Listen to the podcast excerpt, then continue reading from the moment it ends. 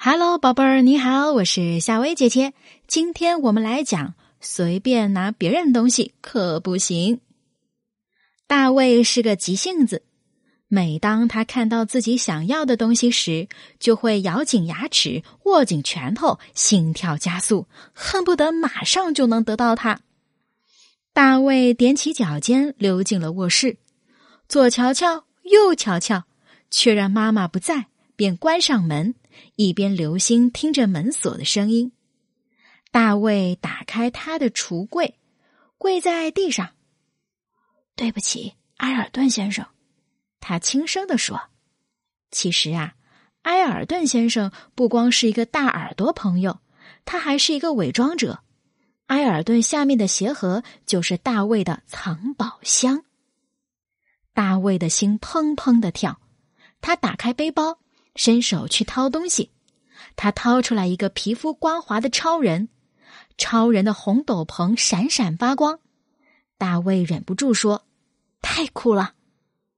大卫有点内疚，超人本来是他最好的朋友佩顿的，大卫把他借了过来，但他并没有经过佩顿的允许，他认为这就是借东西。当大卫在佩顿家看到超人时，他咬紧了牙齿，握紧了拳头，心砰砰的跳。他想马上得到它。整个上午，大卫和佩顿都在一起玩但是大卫满脑子都是那个亮亮的斗篷，那双红色的靴子，那一大片的红色。当佩顿的妈妈喊“吃午饭了”，大卫有些犹豫，但他的机会来了。他一把抓住了超人，比子弹的速度还要快。大卫把超人放进他的藏宝箱，藏宝箱里的东西都是他没有经过别人允许就借来的。他摁下驯鹿胸针的一个按钮，驯鹿的红色鼻子开始闪闪发亮。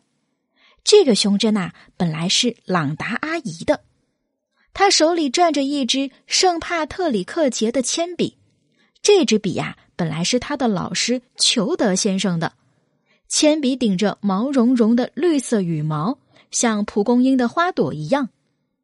苹果大小的南瓜张大嘴巴在笑，好像他还在詹姆士女士的门廊上。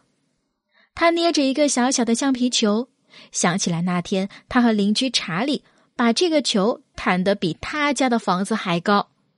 大卫想把它切开，看看里面到底有什么。他告诉自己，将来会把这些东西还回去。当然了，如果橡皮球被切成两半，就不还给查理了。但是，这个世界上他最在乎的是他的宝贝自行车。它的颜色是亮亮的黄色，有着凸起花纹的轮胎和大黄蜂条纹的座椅。这就是他的。大黄蜂自行车，每天早上，大卫骑着他的自行车骑出大大的八字。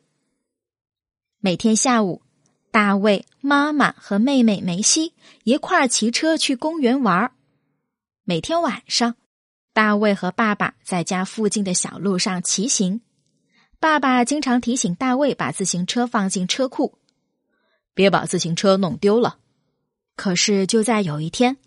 大卫的自行车居然丢了，发生了什么事情呢？我们下集再说。